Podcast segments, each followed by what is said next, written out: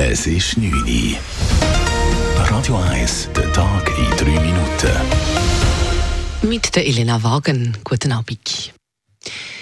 Die Integration der CS hat bei der UBS zu einem massiven Verlust geführt. Heute hat die UBS die Zahlen für das dritte Quartal präsentiert und es war das erste komplette Quartal seit der Übernahme der CS. Die UBS hat einen Verlust von 225 Millionen Dollar vor Abzug der Steuer ausgewiesen. Dies sei eher überraschend, sagt Finanzexperte Lukas Hassig. Dieses Ergebnis zeige klar auf, welches Risiko die UBS mit der Eingliederung der CS auf sich genommen hat. Die CS ist halt einfach wirklich wie ein Stein oben runtergekommen. Das heisst halt, die Einnahmen sind weggebrochen und die Kosten sind immer noch hoch. Und das hat sich jetzt ausgewirkt und zu einem Verlust geführt bei der neuen UBS. Die UBS-Konzernleitung ist trotz Verlust zufrieden mit diesem Ergebnis. Die Situation bei der CS stabilisiere sich weiter, hieß es. Es gebe wieder neue Geldzuflüsse in der Vermögensverwaltung der CS. Die Schweizer Meldestelle für Sportethik hat mehr Fälle zu bearbeiten als erwartet. Swiss Sports Integrity, die unabhängige Meldestelle für Missbrauch im Sport, verzeichnet in diesem Jahr doppelt so viele Meldungen wie im letzten Jahr. Die Meldestelle wurde ins Leben gerufen nach den sogenannten Macklingen Papers, wo Missstände im Kunstturnverband publik wurden.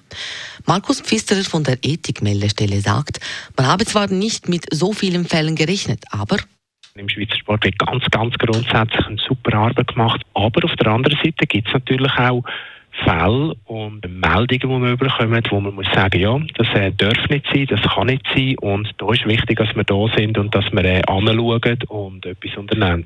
Der Bund will seinen Beitrag an diese Meldestelle in den Jahren 2004 und 2025 um je 600.000 Franken erhöhen. Das Parlament muss dieses Geld noch absegnen. Der öffentliche Verkehr hat sich von der Corona-Pandemie mehr als erholt. Das Zugfahren ist in der Schweiz so beliebt wie noch gar nie. Im letzten Quartal legten die Zugreisenden fast 5,8 Milliarden Kilometer zurück und das ist ein Rekord.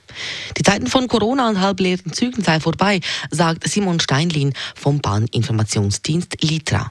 Wir haben vor der Pandemie im 2019 eigentlich das letzte Rekordjahr im ÖV, beim Personenverkehr. Und die Werte, die übertreffen wir jetzt. Also wir sind definitiv äh, einen Schritt weiter und können neue Rekorde vermessen im Personenverkehr. Beim Güterverkehr gab es allerdings einen Rückgang. Dies sei mit der Sperrung des Gotthardtunnels zu erklären. Der Besitzer des größten Schweizer Uhrenkonzerns ist tot. Der Schweizer Uhrenpatron Jörg Bucherer, der Enkel von Firmengründer Karl F. Bucherer, ist gestern Abend im Alter von 87 Jahren gestorben. Das berichtet die NZZ und beruft sich auf offizielle Quellen. Erst vor drei Monaten hat Jörg Bucherer die Zukunft seines Unternehmens geregelt. Er hat die Bucherer AG an den Konkurrenten Rolex verkauft. Radio 1 Wetter. Morgen gibt es trotz Wolken einen ziemlich freundlichen Tag und es bleibt meistens trocken bei nochmal höchstens 11 Grad. Das war der Tag in 3 Minuten.